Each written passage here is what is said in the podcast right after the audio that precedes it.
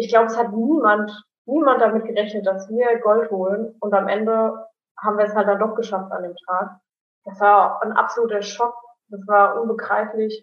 Das war mega geil. Das hat für alles entschädigt, für die ganzen letzten Jahre der Schinderei. Das war was ganz, ganz Besonderes. Ich glaube, das wird auch keiner vergessen, der dabei war.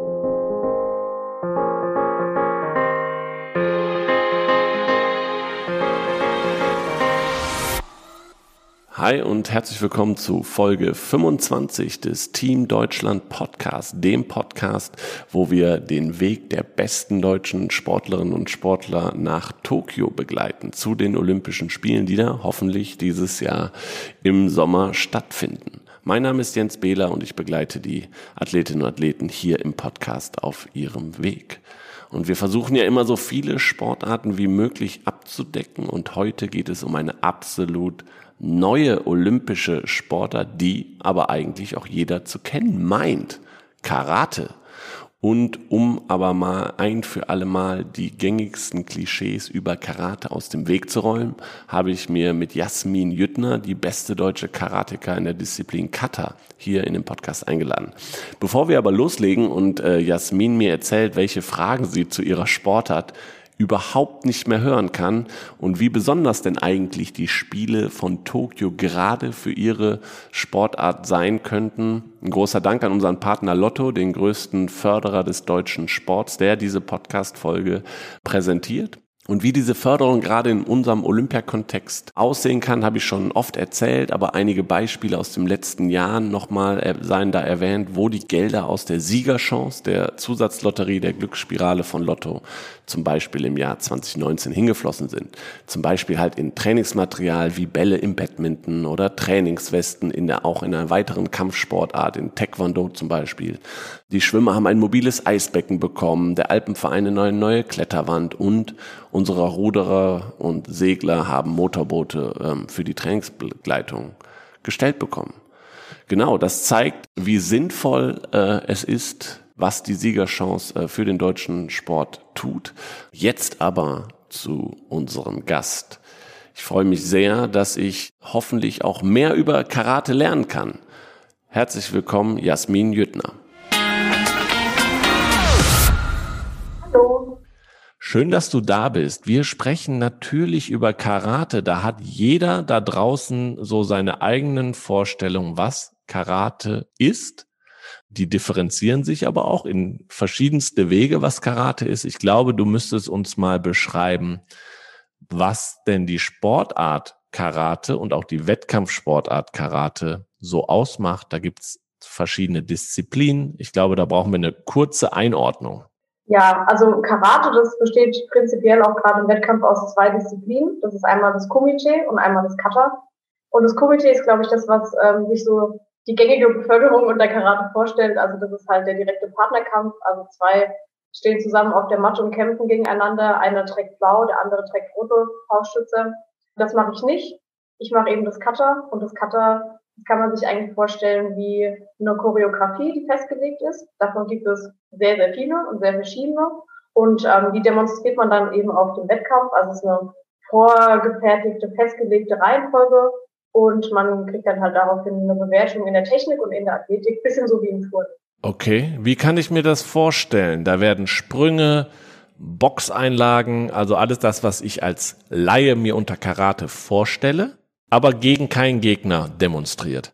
Genau, richtig. Also es ist ja auch eine Kampfkunst, also Karate, beziehungsweise auch gerade das Kata. Und da geht es dann halt hauptsächlich um Schnelligkeit, um präzise Ausführungen, Tritte, Schläge, ähm, schnelle Wendungen, auch Ausdruck, also Ästhetik ist ganz, ganz wichtig, vor allem halt bei den Frauen, die halt mit meisten Sportarten, Kraft, Ausdauer, Dynamik. Ja, man muss einfach die Sachen gut rüberbringen und das wird dann halt im Anschluss bewertet. Das heißt, ihr schreit auch ziemlich laut. Musst du das üben? Ja, das nennt man Kiai. Also man schreit praktisch zweimal in der Kata. Der Kiai, der kommt zweimal in der Kata vor, manchmal auch ein bisschen öfter. Und das markiert so den Höhepunkt in der Kata, also in dieser äh, Demonstration. Und ich übe das natürlich auch. Also im Training machen wir das auch. Das gehört bei uns einfach dazu. Das ist jetzt für mich eigentlich nichts Ungewöhnliches. Ich stelle mir gerade das so vor, dass ja vielleicht ihr gar nicht in die Trainingshalle kommt. Übst du das auch manchmal zu Hause? Stört das die Nachbarn? Also ich schreie zu Hause eher weniger rum. höchstens mal meinen Mann an, aber das hat dann mit Karate nicht so viel zu tun. Ähm, nee, das mache ich nicht. Ich denke auch, es würde die Nachbarn stören. Ich glaube, es reicht auch, wenn ich das im Dojo mache, also bei uns ähm, im Training. Ich denke, es ähm, reicht absolut aus, um mein Goldkehlchen einzustimmen für den Wettkampf. Aber das kann man, also du brauchst natürlich dazu auch die Bewegung, ne? Also ich kann mir jetzt das Schreien an sich, das kommt halt, ist ja quasi mit der Bewegung und mit der Aktion zusammen verbunden und dann funktioniert das auch. Du könntest jetzt hier nicht in dem Podcast einen Schrei loslassen. Ich könnte schon, aber ich denke, das will keiner. Und das Lustige ist, wir haben ja Fragen gestellt zu mhm. dir auf Instagram und du hast diesen Beitrag geteilt und hast direkt drei Fragen reingeschrieben, die man auf keinen Fall stellen sollte. Ja, und die stellst du jetzt. Die stelle ich natürlich jetzt, aber Ach, natürlich mit der Einordnung, ich kann mir denken, warum du das gesagt hast, weil eben Karate hat jeder seine eigene Vorstellung. Kämpft ihr viel mit Vorurteilen, was eure Sportart angeht? Ja, schon. Ich auf jeden Fall ist auch immer das Erste, was ich höre. Du siehst gar nicht so aus, als würdest du Karate machen. Ja, doch, ich sehe eigentlich genauso aus, als würde ich Karate machen, wenn man weiß, wie die Leute aussehen. Und ähm, auch so. Also die wenigsten wissen wirklich, was Karate ist und was wir da machen, wie wir trainieren, wie der Wettkampf aussieht. Ist halt irgendwie schade, aber. Wie sehr nervt denn das? Ja, ich kann es schon irgendwo verstehen. Also sind halt leider wirklich äh, medial nicht ganz so präsent wie andere Sportarten. Das ist halt wirklich doof also ich versuche es auch immer so ein bisschen zu ändern, zumindest ein bisschen auf meinem Instagram-Account und auch andere, die bei uns in der Mannschaft sind. Aber so die Masse, die weiß einfach nicht, was Karate genau ist. Die verbinden damit halt meistens Karate Kid oder Jackie Chan. Es ist halt schwierig, das zu ändern. Ich glaube, es dauert auch noch ein paar Jahre, bis das wirklich bei jedem ankommt, was wir da eigentlich treiben. Aber deswegen absolute Empfehlung für Zuhörerinnen und Zuhörer, dir auf Instagram zu folgen, weil da kriegt man wirklich einen guten Einblick. At minibloil Jetzt musst du was zu sagen. Warum Mini Bloil? Weil ich so heiße. also Bloil ist mein, ist mein Mädchenname und Mini halt von Jasmin, also als Spitzname, deswegen Mini Bloil. Das ist einfach mein Name, da steckt nichts dahinter. okay, manchmal kann es so einfach sein. Ja, ne? Fragen, die müssen wir natürlich jetzt trotzdem stellen. Die da immer kommen. Karate Kid kennt jeder und dann fragen sie natürlich eine Frau, könntest du mich umhauen? Was antwortet man drauf? Ich weiß nicht, wenn da jetzt ein 100 Kilo Gewichtheber auf mich zukommt, wahrscheinlich könnte ich ihn nicht umhauen. Ja, also bin ich ganz ehrlich, das wäre eine Herausforderung.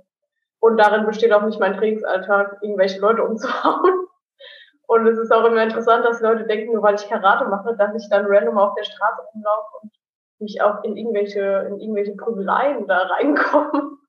Oder es irgendwie mal ständig dazu kommt, dass ich mich verteidigen muss. Das ist halt nicht der Fall.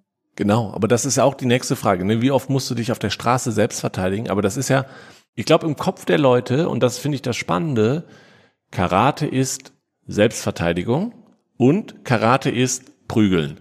So, dieses Kata, was du machst, was du gerade als Karate-Kunst, ne, als Kampfkunst beschrieben hast, das ist bei den Leuten überhaupt nicht im Kopf, wenn es um Karate geht.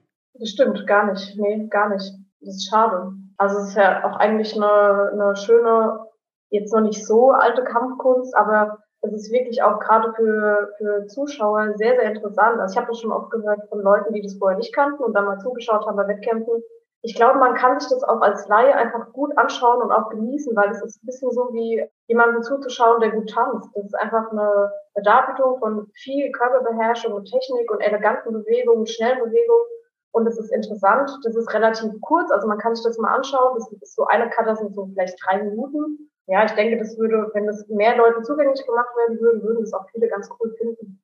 Ich kann mir das aber, wenn ich mir das angucke, ich finde, hat ja viel auch mit nicht nur, dass es eine schöne Darbietung ist, sondern auch für eine Kampfkunst. Du machst es ja viel für dich auch selber. Ne? Es ist Körperbeherrschung, es ist irgendwie sein Körper zu spüren, zu wissen, was man kann. Ich finde, da ist ja auch eine Parallele, was eigentlich gerade total Hype ist, Yoga oder sonst was. Ich mache was für mich. Ich finde, da ein bisschen Parallelen sehe ich da schon. Siehst du das auch?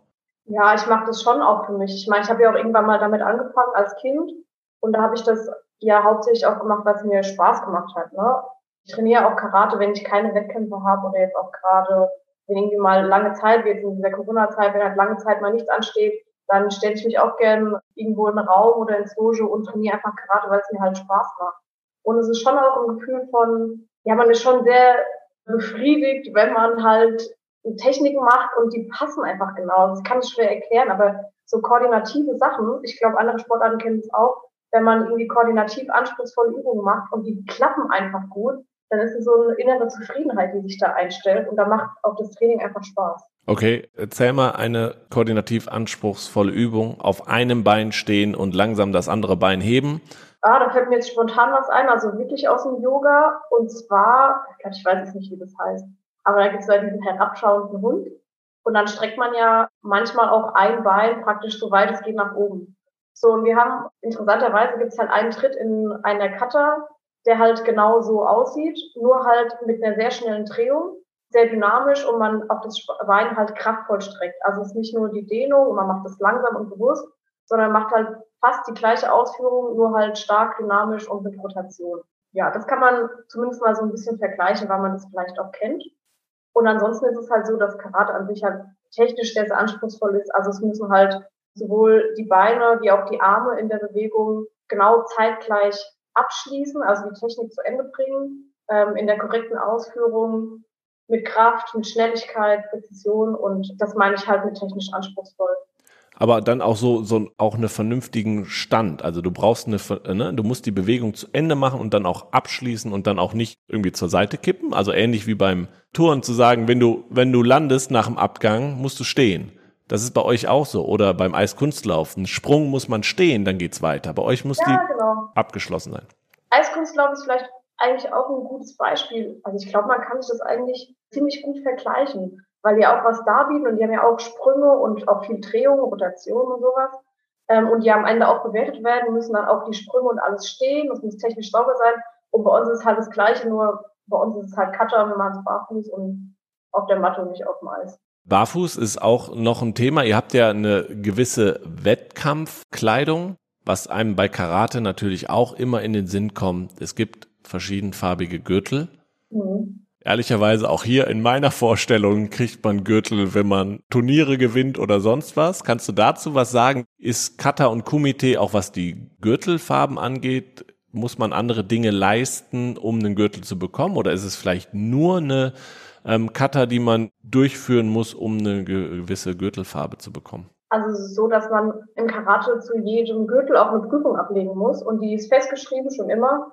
Und egal, ob ich jetzt äh, Komitee-Athlet bin oder Kata-Athlet, es müssen alle die gleiche Prüfung ablegen. Und da sind dann auch alle Elemente, so die wichtigen Elemente im Karate enthalten. Also es muss auch, wenn man Komitee-Athlet ist, muss man halt eine Kata zeigen, die ist auch eigentlich vorgegeben bis zum Schwarzgurt. Und man muss auch Komitee machen. Also ich muss mich dann halt auch hinstellen, muss auch kämpfen. Und man muss dann halt noch so Grundübungen zeigen, also ganz normale Schrittfolgen, ganz normale Tritte, so die Basics, die werden auch immer nochmal abgeprüft und das ist für jeden gleich. Also bei der Prüfung gibt es irgendwie kein, kein Sonderrecht für irgendwen. Verstehen sich Komitee und Kata Kämpferinnen und Kämpfer oder denken die einen von den anderen, warum macht ihr denn überhaupt das? Das andere ist doch spannender. Nee, wir verstehen uns alle sehr gut im Team, also im deutschen Nationalteam und auch international. Klar, natürlich, wenn man halt für Komitee irgendwie mehr das Herz schlägt oder halt mehr für Kata das Herz schlägt, dann ist das halt so, aber wir sind da alle ein Team und wir starten ja auch alle auf sehr hohem Niveau und man kennt sich auch schon jahrelang und die fiebern da mit einem mit, sitzen auf der Tribüne, die klatschen und ähm, andersrum ist es genau das Gleiche. Jetzt hast du international ein bisschen angesprochen. Ich glaube, Karate ist schon eine weltweite Bewegung, ursprünglich klar aus dem asiatischen Raum, aber es gibt weltweit Karatekämpferinnen und Kämpfer. Und wie hast du auch einen Überblick, wie es in Deutschland aussieht? Weil Karate kennt tatsächlich, wie gesagt, jeder kann sich ein bisschen was darunter vorstellen, aber wie viel, wie viel Vereine gibt es, wie viel ähm, Sportlerinnen und Sportler in Deutschland? Hast du da eine grobe, grobe Zahl? Also ich weiß, glaube ich, dass wir der ähm, größte Verband, also wir haben die meisten Mitglieder eines nicht-olympischen Verbandes. Und ich finde, das sagt eigentlich auch schon echt viel aus. Also Karate ist halt ein cooler Sport, auch gerade so für, sag ich jetzt mal, Breitensportler, ja, für Breitensportler, weil man das halt eigentlich individuell macht, also für sich selber, aber man trainiert halt immer in der Gruppe. Also man hat halt ein cooles Gemeinschaftsgefühl. Ich meine, das mag jeder, das macht jedem Spaß, das findet irgendwie jeder toll, egal welches Alter. Und auch gerade bei Kindern ist es relativ im Kommen, glaube ich, weil halt auch hier wirklich viele Werte vermittelt werden, wie Respekt und ich höre dem anderen zu und ja, ich kann mich selber ausdrücken, Selbstbewusstsein, lauter solche Sachen. Ist ein gutes Stichwort, weil wir können auch mal darüber sprechen, wie du zum Karate gekommen bist und damit auch auf deinen Weg blicken äh, bis zum jetzigen Zeitpunkt, der dich dann hoffentlich äh, zu den Olympischen Spielen nach Tokio führen wird. Das ist ja Thema hier im Podcast. Ähm, dafür hast du uns wie alle Gäste vorher Fotos äh, vorab geschickt, die wir natürlich auf den Team Deutschland Social Media Kanälen spielen. Da kann man sich dann nochmal angucken. Und das erste Bild, was du mir geschickt hast, Du bist noch ein äh, junges Mädchen ähm, im weißen Karate-Anzug mit blauem Gürtel. Was man nicht sieht, ich glaube, das ist in einer Turnhalle. Da ist äh, ja ganz äh, einfacher Turnhallenboden, wie jeder aus der aus der seiner Schulzeit noch kennt. Ähm, erzähl uns was zu deinen Anfängen. Wie bist du zum Karate gekommen? Und also du siehst da schon sehr sehr selbstbewusst und glücklich aus in dem, was du tust, muss ich sagen. Ja, ich wollte eigentlich, also da war ich sieben Jahre alt, glaube ich, auf dem Bild oder vielleicht acht Jahre. Und ich wollte damals eigentlich ähm, Ballett machen weil eine Freundin von mir Ballett gemacht hat und ähm, ich habe die immer in Tütüs gesehen und ich habe früher nur Kleider getragen und ich fand es ganz toll. Und dann habe ich halt meinen Eltern gefragt und wie es halt so damals war, so im Jahr 2000 ungefähr, kurz nach den 90ern, da hat man halt für so Sportvereine eher mal die Zeitung durchgeblättert als das Internet. Und dann hat mein Vater halt in der Zeitung geschaut und dann gab es eine Anzeige für ein Karate-Training. Und dann hat er mir das auch relativ gut verkauft. Oh, toll, oh, Karate und so weiter meine Eltern, vor allem mein Papa, der war halt auch ein, ja, ein großer Fan von Bruce Lee und fand es halt dann irgendwie toll und äh, war dann halt so begeistert und ich stand dann halt daneben und dachte mir, ja, okay, machst du halt mal die Probestunde. So, und dann sind wir da halt hingefahren. War damals noch ein kleiner Verein, der TV Strötzbach, also da aus dem Ort, aus dem ich herkomme. Und dann habe ich die erste Stunde gemacht und fand so, ja, fand's okay. Und äh, meine Eltern waren aber so begeistert irgendwie. Und ich habe auch relativ schnell gemerkt, dass ich da so ein bisschen Talent für habe. Und dann dachte ich, ach, dann gehst du noch mal hin. Ja, und dann bin ich irgendwann dabei geblieben. Also mir hat dann halt immer mehr Spaß gemacht. Ich war jetzt nicht sofort Feuer und Flamme, aber es kam dann so nach und nach. Ich fand es immer toller und irgendwie immer cooler auch und habe ich auch war auch immer ganz stolz, dass ich Karate mache und dann doch nicht Ballett und fand es irgendwie cool und ja, seitdem bin ich halt dabei geblieben dann. Im Ballett ist es das Kleidchen, aber ihr habt ja hier auch einen Anzug und auch diese Gürtel, also das macht einen doch sicherlich auch stolz und begleitet einen beim Weg und auch hält einen an der Stange zu sagen, ah, das will ich, wenn man ehrgeizig ist, das will ich halt auch noch schaffen. Ja, auf jeden Fall. Mein ersten Karawananzug, den haben meine Eltern auch, glaube ich, noch aufgehoben. Da war, als weiß ich auch noch, den habe ich, glaube ich, zu Weihnachten gekriegt. der war viel zu groß. Ich sah auch, glaube ich, sah aus wie ein Bademantel, aber ich war unheimlich stolz, als ich mir da meinen, äh, meinen ersten Weißgurt Krumm und Chef umgebunden habe. Das war schon richtig cool. Und deine Eltern, ich finde es ja spannend, weil äh, wir natürlich hier im Podcast auch immer darüber sprechen, wie die Athletinnen und Athleten zu ihrer Sportart gekommen sind. Natürlich ist das viel von den Eltern geprägt. Die haben die Sportart auch schon gemacht, die haben mich natürlich dann irgendwann mitgenommen war also bei dir gar nicht so. Deine Eltern haben mit Karate nichts am Hut und es ist tatsächlich über, oh, wir gucken mal in der Zeitung, was passen würde. Ja, so war es eigentlich. Also meine Eltern haben Taekwondo gemacht, nicht super lange, aber als sie jung waren, also das war dann auch schon einige, also sehr viele Jahre her. Ähm, es hat aber damit eigentlich nichts zu tun gehabt. Also das war wirklich, ich bin da durch Zufall irgendwie reingehuscht. Aber die haben dich natürlich weiter begleitet und äh, unterstützt auf deinem Weg, sicherlich. Ja, ja. Also meine Eltern, die, oh Gott. Meine Mutter, die hat mich dann ständig ähm, von der Schule abgeholt und dann sind wir nach Frankfurt ins Training gefahren. Also das war für uns dann auch immer noch mal so eine Dreiviertelstunde Fahrt. Also die haben auch nie irgendwas gesagt. Die haben mich wirklich überall hinkuschiert. Auch ähm, als ich damals noch im Bayernkader war, zu irgendwelchen Bayernkader ähm, Lehrgänge am Wochenende, fünf Stunden nach München und sonntags dann wieder fünf Stunden zurück, irgendwie für zwei Übernachtungen und haben auch nie, also ich durfte wirklich in jedes Training. Wir haben auch nie irgendwie Training ausfallen lassen. Meine Eltern haben da immer zurückgesteckt, habe ich wirklich überall hingefahren. Das rechne ich denen auch hoch an. Und ähm, habe das halt damals gar nicht so wahrgenommen, dass es so toll oder dass es halt irgendwie so besonders ist. Aber je älter ich werde und auch selber jetzt jeden Tag im Auto fahren muss, desto mehr weiß ich das auch zu schätzen, was meine Eltern dafür nicht gemacht haben. Ähm, wie ist denn der Weg weitergegangen jetzt von äh, der siebenjährigen Jasmin? Ähm, weil das nächste Foto, ähm, was du uns geschickt hast, ist schon bei einer EM-Teilnahme im Team. Da lagen ja einige Jahre dazwischen. Jetzt hast du gerade erzählt, klar, bist dann irgendwann in Kader aufgerückt und so. Aber ab wann hattest du denn, weil du ja auch gesagt hast, Karate ist ein Breitensport natürlich auch. Das kann man auch eigentlich machen, um jetzt nicht mit dem Wettkampf Spitzensport-Fokus. Wann hat es denn bei dir irgendwie Klick gemacht und zu sagen, okay, das ist, ich bin so talentiert, ich will vielleicht ja sogar mehr machen?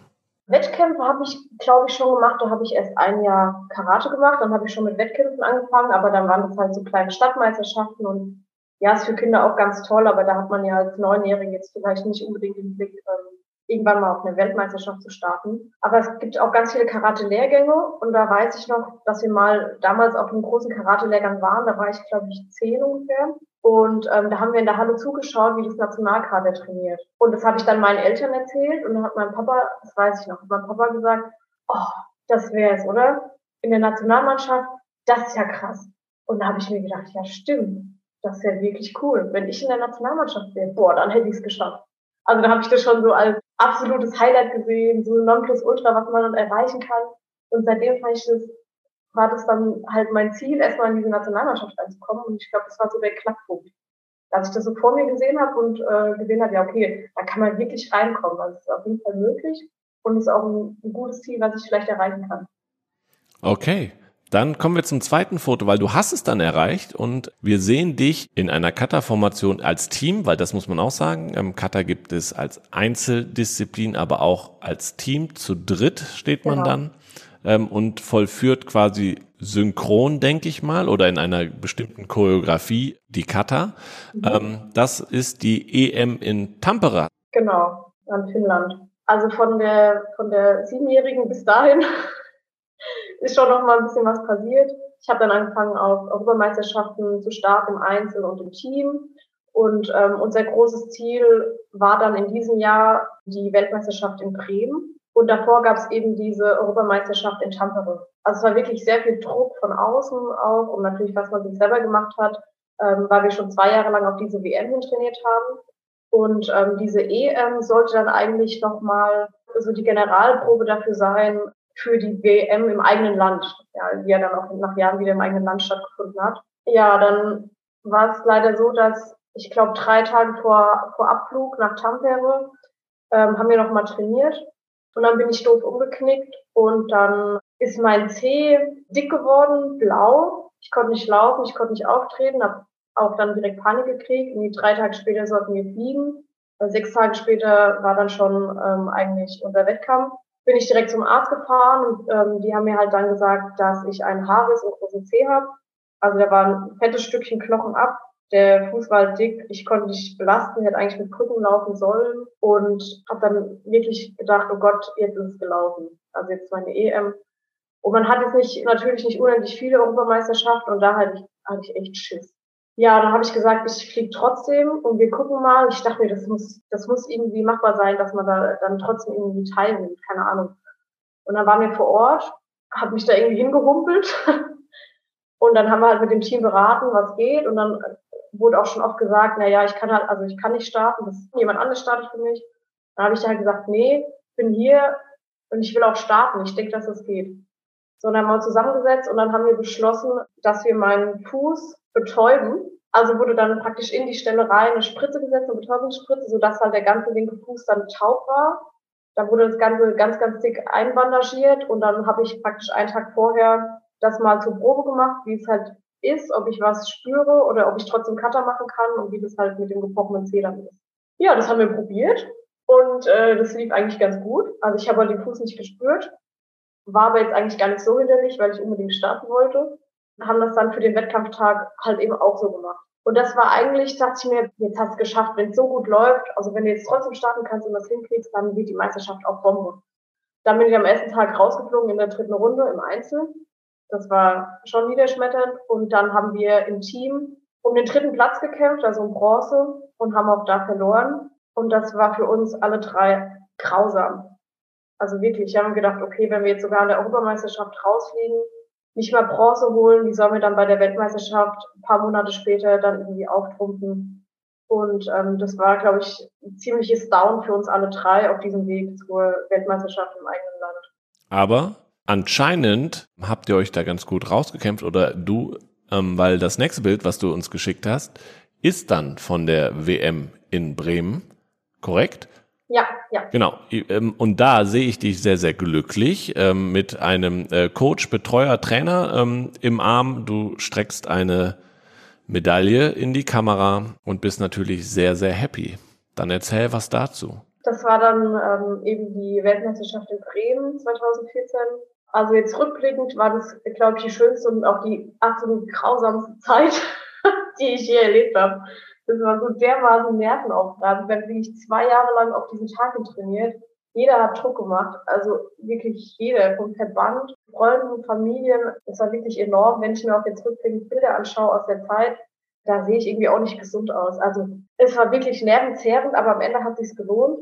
Ich habe dann den dritten Platz, also Bronze geholt in, in der Einzeldisziplin. Das war sonntags. Da, äh, da habe ich Bronze geholt, hatte meinen Kampf, dann bin ich rausgegangen. Ich war so dermaßen fertig mit der Welt, dass ich mich in den Aufwärmraum gelegt habe, bin direkt eingeschlafen. Das passiert mir auch nie mal, also mir in meinem Leben noch nie passiert. Ähm, dann bin ich aufgestanden, aufgestanden. Zwei Stunden später gab's Kaffee und dann haben wir um Gold gekämpft gegen die absolute, ja, ich sage jetzt mal, die Favoriten aus Japan, die eigentlich immer alles abräumen. Wir waren schon mehr als froh oder mehr als dankbar auch dafür, dass wir es ins Finale geschafft haben von dieser WM. Ich glaube, es hat niemand, niemand damit gerechnet, dass wir Gold holen und am Ende haben wir es halt dann doch geschafft an dem Tag. Das war ein absoluter Schock. Das war unbegreiflich. Das war mega geil. Das hat für alles entschädigt, für die ganzen letzten Jahre der Schinderei. Das war was ganz, ganz Besonderes. Ich glaube, es wird auch keiner vergessen, der dabei war. Spannend, total. Äh, wie, wie war die Stimmung in Bremen? War da, war da viel los? Hat das irgendwie auch äh, karatemäßig einen kleinen Schub gegeben? So eine Heim-WM, ihr wart erfolgreich? Ja, es war brutal viel los. Also die Halle war, die Arena, die war ausverkauft. Da ging es ab. Also die Leute haben geschrien. Das habe ich auch nie erlebt. Auf der einen Seite kommst du dann da rein und du guckst da hoch und denkst dir, oh geil, die sind alle für uns da, die schreien alle für uns. Und dann denkst du dir, ah scheiße, die sind alle wegen dir da, die schreien alle wegen dir. Wenn du es jetzt verkackst, dann ist es aber schlecht. Ja, aber es war wirklich, die Stimmung war bombastisch. Wir hatten so viel Rückhalt und so viele, ich sag jetzt mal Fans, die ganze Familie war da. Also es war wirklich unbeschreiblich. Aber die sind wie beim Eiskunstlauf oder beim Turnen, die sind dann schon still, wenn ihr eure Übung macht und jubeln eher danach? Oder gibt es Zwischenjubler, wenn jemand eine, eine verdammt gute Performance hinlegt? Ja, ja, die gibt es auf jeden Fall. Gerade so in der Karte, auch so bei den Höhepunkten oder bei schwierigen Sachen oder auch ähm, um zu unterstützen und zu motivieren, gibt es äh, zwischendrin auch, also wird auch gejubelt, wurde auch damals gejubelt. Im Anschluss an der Kata im Team folgt ja auch immer noch das sogenannte Bukai. Also wir machen dann so eine Art Schaukampf mit Würfen und Tritten und allem Möglichen und da geht es dann meistens auch nochmal ordentlich ab, stimmungsmäßig. Und es war da auch so, es war halt auch ein geiles Feeling. Schön, aber habt ihr grundsätzlich ist dann schon was Besonderes, wenn die Halle so voll ist bei einer WM und so viel Stimmung ist? Wie sind so normal eure Wettkämpfe? Ja, das ist schon sehr unterschiedlich. Es kommt auch gerade drauf an, wo man ist. Also wir hatten jetzt auch Wettkämpfe in ähm, Tokio zum Beispiel. Und da ist einfach per se, da war die Halle auch sehr voll, weil halt in Tokio, da waren super viele Zuschauer. Also der Auftakt für unsere Olympia-Quali, der war damals 2018 in Berlin. Da war es jetzt eher nicht ganz so voll. Also da hätten schon noch ein paar Leute auf die Tribüne gepasst. Ist halt schade. Also es kommt wirklich stark drauf an. Ähm, es ist auch nicht bei jeder WM komplett ausverkauft. Aber es wird, glaube ich, tendenziell eher ein bisschen mehr als weniger. Okay. Danke für die Zurücknahme in das sehr erfolgreiche WM-Jahr und in die, zur Heim-WM in Bremen 2014. Wir springen fünf Jahre. Das nächste Foto, was du uns geschickt hast, haben wir im Vorgespräch auch schon besprochen. Ähm, das war kein Höhepunkt für dich, sondern eher ähm, das Gegenteil. Und zwar ähm, ist das ein Foto, Du stehst im Vordergrund mit einem Trainingsanzug. Im Hintergrund sind viele Nationenflaggen. Ich sehe ein, ein Feuer im Hintergrund, ähm, eine Flagge mit dem ähm, Logo der European Games 2019 in Minsk. Ja ähm, war dann bei der Eröffnungsfeier und du schaust noch sehr glücklich aus. Erzähl uns ein bisschen was zu diesem Foto und den European Games. Ja, da muss man vielleicht auch ein bisschen äh, kurz weiter ausholen. Und zwar unsere Quali für Olympia, die geht ja zwei Jahre lang und wir sammeln praktisch zwei Jahre lang über Turniere, ähm, sammeln wir Punkte, um uns für Olympia zu qualifizieren. Und ähm, wir haben auch im Zuge dessen ungefähr, ich sage jetzt mal wirklich im Schnitt alle sechs Wochen, manchmal auch direkt das Wochenende drauf sind wir durch die Welt gereist und haben an Wettkämpfen teilgenommen. Also wirklich brutal viel im Vergleich zu dem, was wir sonst an Wettkämpfen haben.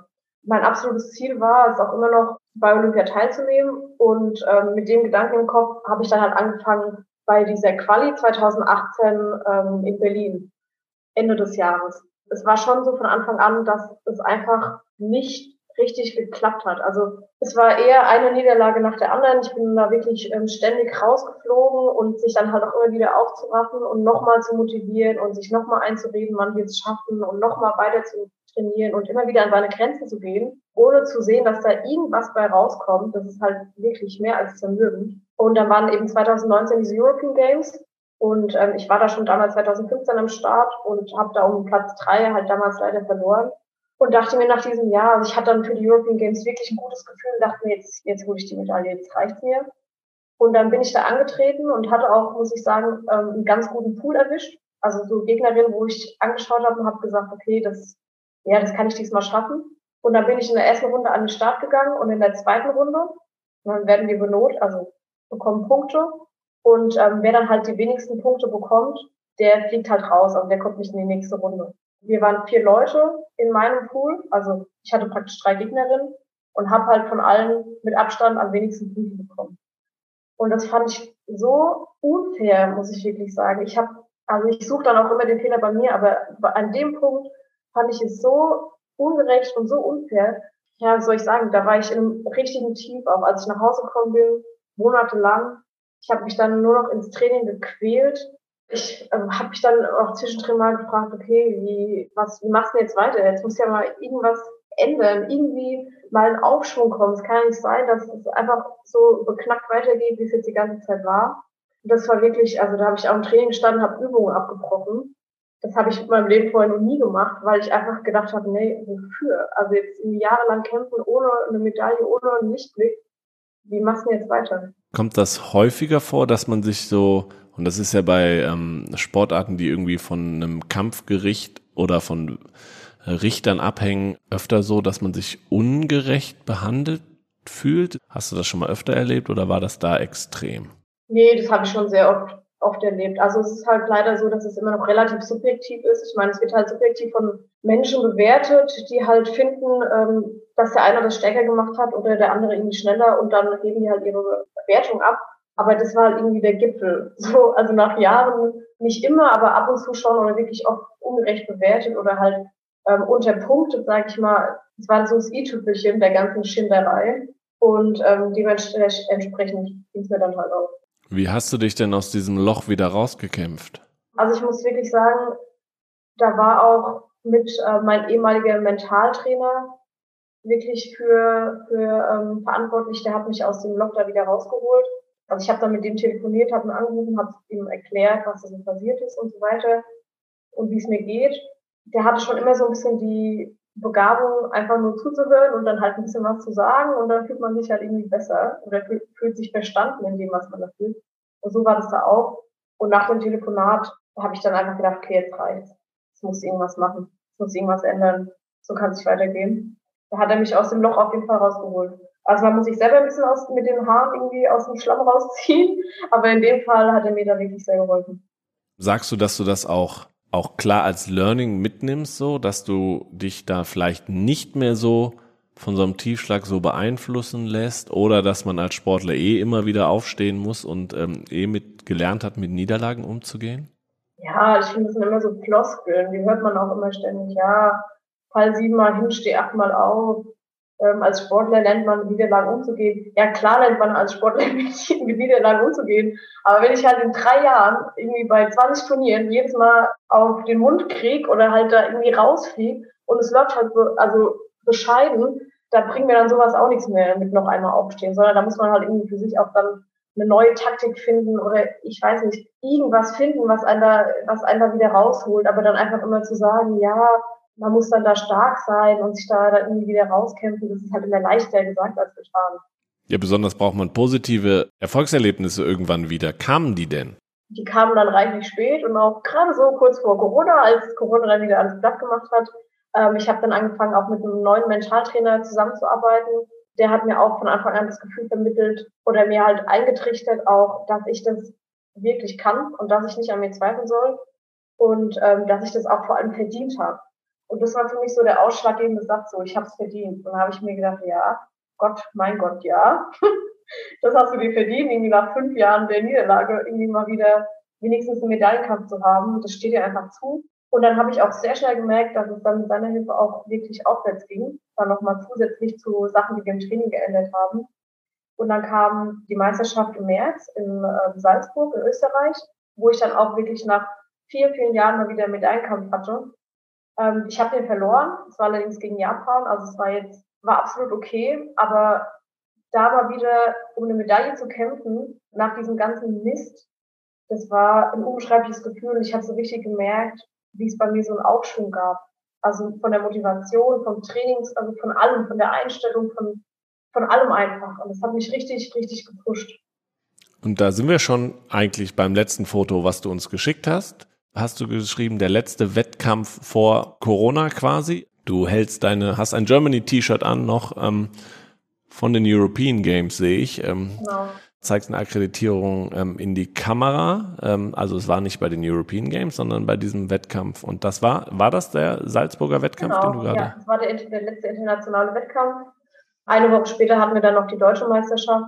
Die haben wir, glaube ich, gerade so noch absolviert sozusagen. Und dann eine Woche später kam dann der erste Lockdown. Ja, und jetzt sind wir hier. Jetzt sind wir hier, das ist richtig. Und wir sind auch nur noch rund sechs Monate zu den Olympischen Spielen in Tokio und da soll ja auch dein Weg noch hinführen. Wie steht es denn um eine mögliche Qualifikation? Ja, bei uns ist es so, dass man ja, wie gesagt, Punkte sammeln muss. Und wenn man es über die Punkte noch nicht geschafft hat, wie das jetzt zum Beispiel bei mir der Fall ist, gibt es ein direktes Quali-Turnier. Und das findet halt im Juni statt in Paris. Und dort ähm, muss man sich Platz eins bis drei erkämpfen, um halt sich direkt eine Olympiatitel zu sichern. So, und das ist halt mein Ziel. Das war es eigentlich dann fast von Anfang an. Und äh, darauf habe ich jetzt hingearbeitet. Und da sind dann auch nur noch die am Start, die noch nicht qualifiziert sind. Richtig, genau. Also Japan ist raus, weil die ja sowieso schon gesetzt sind. Und auch alle anderen, die sich schon qualifiziert haben, die starten dann nicht an dem Turnier. Und ansonsten ist es eigentlich wie eine Weltmeisterschaft. Also es kann jedes Land kann halt einen Starter schicken, so wie immer bei uns. Und dann ähm, wird das ein richtig schönes, intensives Wochenende. Aber das ist aber spannend. Also jede, du bist auch schon gesetzt, dass du in deiner, habt ihr Gewichtsklassen in deiner Gewichtsklasse quasi da? Nee. Nee, also Gewichtsklassen hat man im Cutter nicht. Da ist einfach nur ab 16 praktisch und ähm, ist man dann in der Leistungsklasse, egal wie schwer man ist. okay, und das heißt, es kann auch nur maximal eine Frau und ein Mann aus Deutschland nach Tokio reisen. Genau, also es ist insgesamt so, dass man pro Kategorie in Tokio haben wir zehn Plätze. Für meine äh, Kategorie, also Kata Einzel bei den Damen, gibt es halt weltweit nur zehn Leute, die teilnehmen können. Inklusive Japan. Und ich weiß noch nicht genau, ich glaube, ein Platz ist auch eine, äh, wird auch politisch vergeben oder durch Wildcard etc. Mhm. Es sind einfach brutal wenig Leute, ich glaube sieben Leute, die sich halt qualifizieren können. Und ähm, teilweise gibt es Länder, da könntest du schon sieben Leute qualifizieren, weil die halt das Niveau haben für Olympia. Ich meine, man kennt es ja aus der Leichtathletik, dürfen ja auch oft zwei, drei starten. Und das ist bei uns halt enorm begrenzt, also zehn pro Kategorie. Und dementsprechend hoch ist halt auch der Druck, weil man halt wirklich nur noch sehr, sehr kleine Chancen Anführungsstrichen hat. Ja, besonders muss man sich ja auch intern erstmal in Deutschland quasi durchsetzen. Ist diese interne Sache schon durch oder steht da auch vor dem Qualiturnier nochmal was an, zu sagen, wer überhaupt dahin fährt?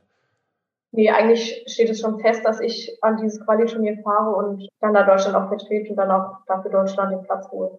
Ja, spannend. Da drücken wir dir natürlich die Daumen, dass das klappt und werden das ähm, eifrig auf äh, unseren Social-Media-Kanälen natürlich auch verfolgen.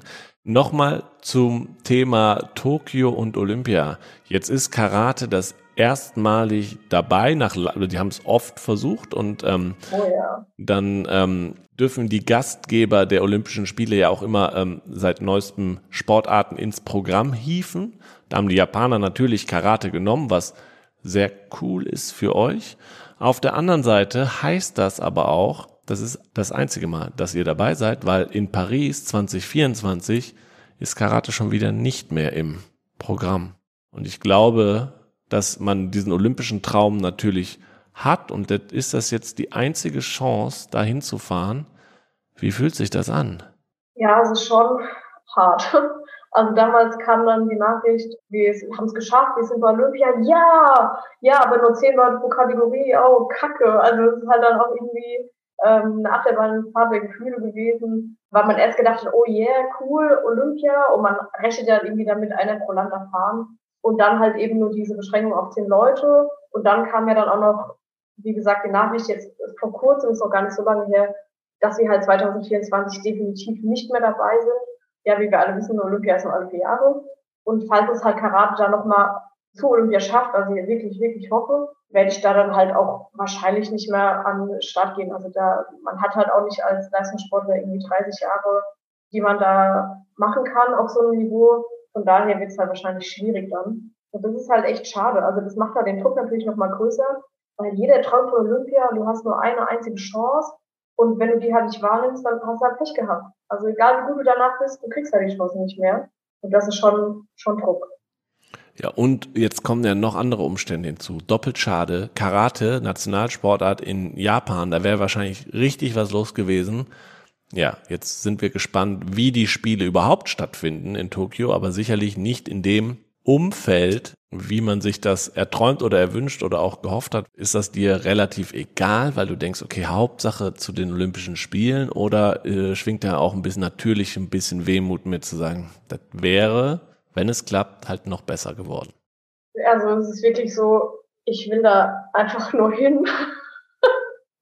Also ich meine, wenn man dann da ist, dann ist, ist es auf jeden Fall blöd, wenn dann halt wenig Stimmung ist, keine Zuschauer, ich weiß nicht, wahrscheinlich auch keine Eröffnungszeremonie, ich weiß nicht, wie die das gestalten wollen. Das Feeling ist halt ein anderes. Ich glaube, man soll dann auch direkt abreisen, weil mit dem Wettkampf rum ist. Es ist halt so ein bisschen Low-Budget-Olympia irgendwie, aber andererseits, also mein primäres Ziel ist, da hinzukommen. Der ganze Rest dann danach mir die Sintflut. Also klar, es ist schade, aber darauf verschwende ich jetzt meine Energie sozusagen nicht, sondern wirklich einfach nur auf dieses um, Quali-Turnier. Du kannst es auch nicht ändern. Ne? Also sowas muss man sich ja auch denken. Was, wir können es alle nicht ändern. Ja, leider nicht. Nee.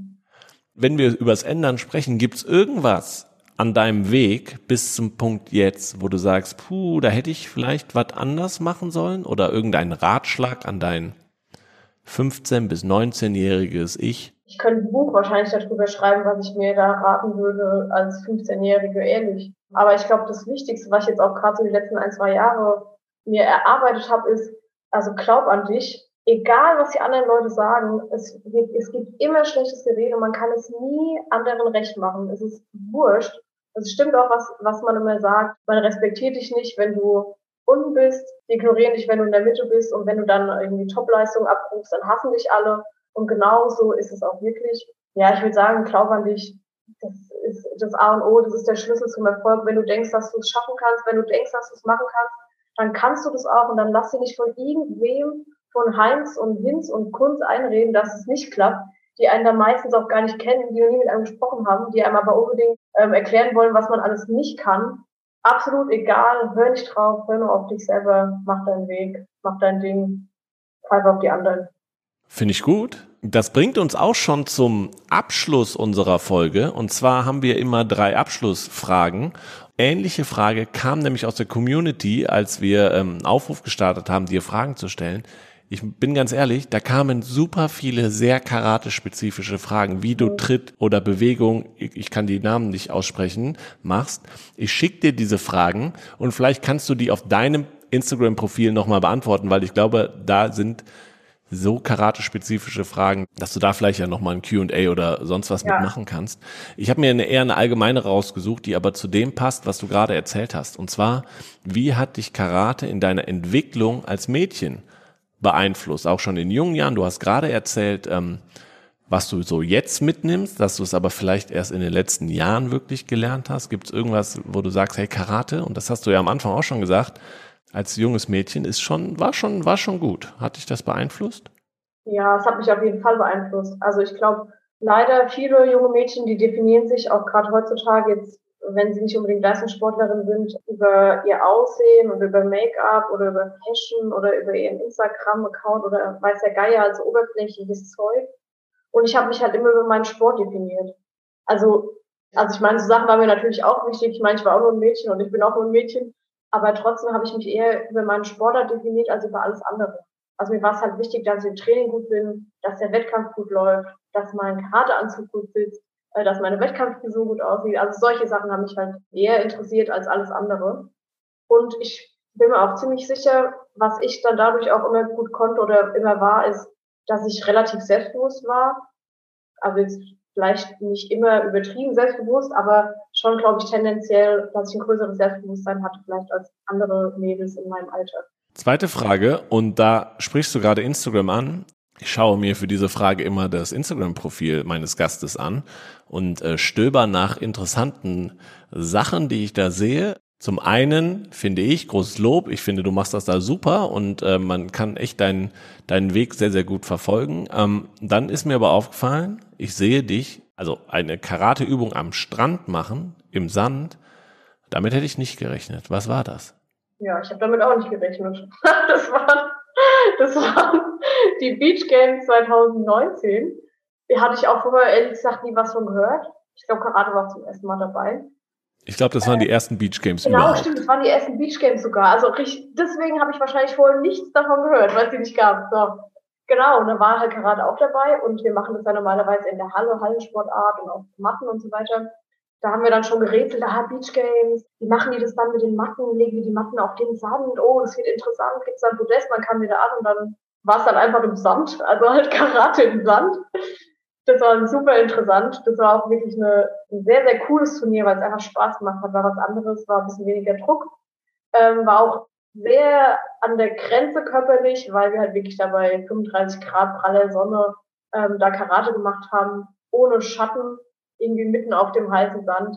Aber es war einfach cool. Also das ist eine Story, die kann man mal seinen Kindern erzählen, wenn man welche hat. Das hat sich auf jeden Fall gelohnt. Ich freue mich auch schon auf die nächsten Beach Games.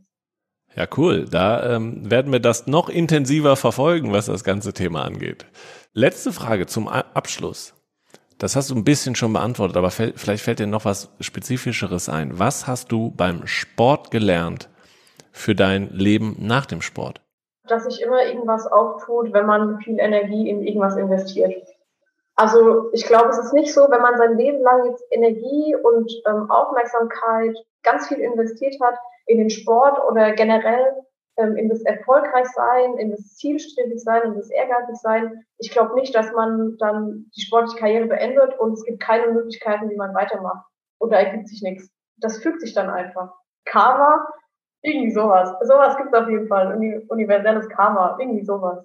Okay, ich hoffe, dass dieses universelle Karma dich und deine Einstellung dann zu den Olympischen Spielen bringen. Ich hoffe, dass wir uns da dann äh, wiedersehen und wiederhören. Wir drücken auf jeden Fall ganz, ganz fest die Daumen, dass das bei dem Qualiturnier in Paris funktioniert. Das wäre toll, jemanden aus dem Kata-Team im Team Deutschland begrüßen zu können in Tokio. Darüber würden wir uns sehr, sehr freuen. Und danke, dass du hier im Podcast zu Gast warst. Ja, ich danke dir. Dankeschön. Genau. Und danken wir auch allen da draußen ähm, zum Zuhören. Nochmal der Hinweis, bitte folgt der Jasmin auf Instagram at minibloil. Also Jasmin, vielen, vielen Dank. Bis dahin, ciao und tschüss. Ja, vielen Dank, Jasmin. Das war total spannend. Ich hoffe, wir konnten wirklich einige Klischees über Karate aus dem Weg räumen und ähm, ja, eine faszinierende Sportart auf jeden Fall. Ein großer Dank natürlich auch euch da draußen fürs Zuhören. Ich hoffe, ihr fandet es auch so interessant wie ich. Und ähm, ja, wenn es euch gefallen hat, empfehlt den Podcast weiter, verfolgt den Weg von Jasmin nach Tokio weiter, am besten auf Instagram unter @minibloil.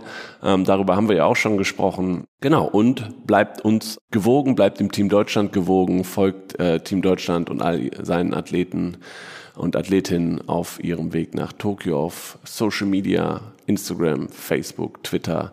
TikTok. Ähm, da gibt's immer tolle Einblicke. Genau, empfehlt diesen Podcast weiter, darüber würden wir uns natürlich freuen. Ähm, großen Dank auch nochmal an Maniac Studios, die uns bei der Produktion hierbei unterstützen. Und wir hören uns in zwei Wochen wieder und sprechen mit einem Handballer kurz vor der Olympia-Quali in Berlin. Bis dahin, ciao und tschüss.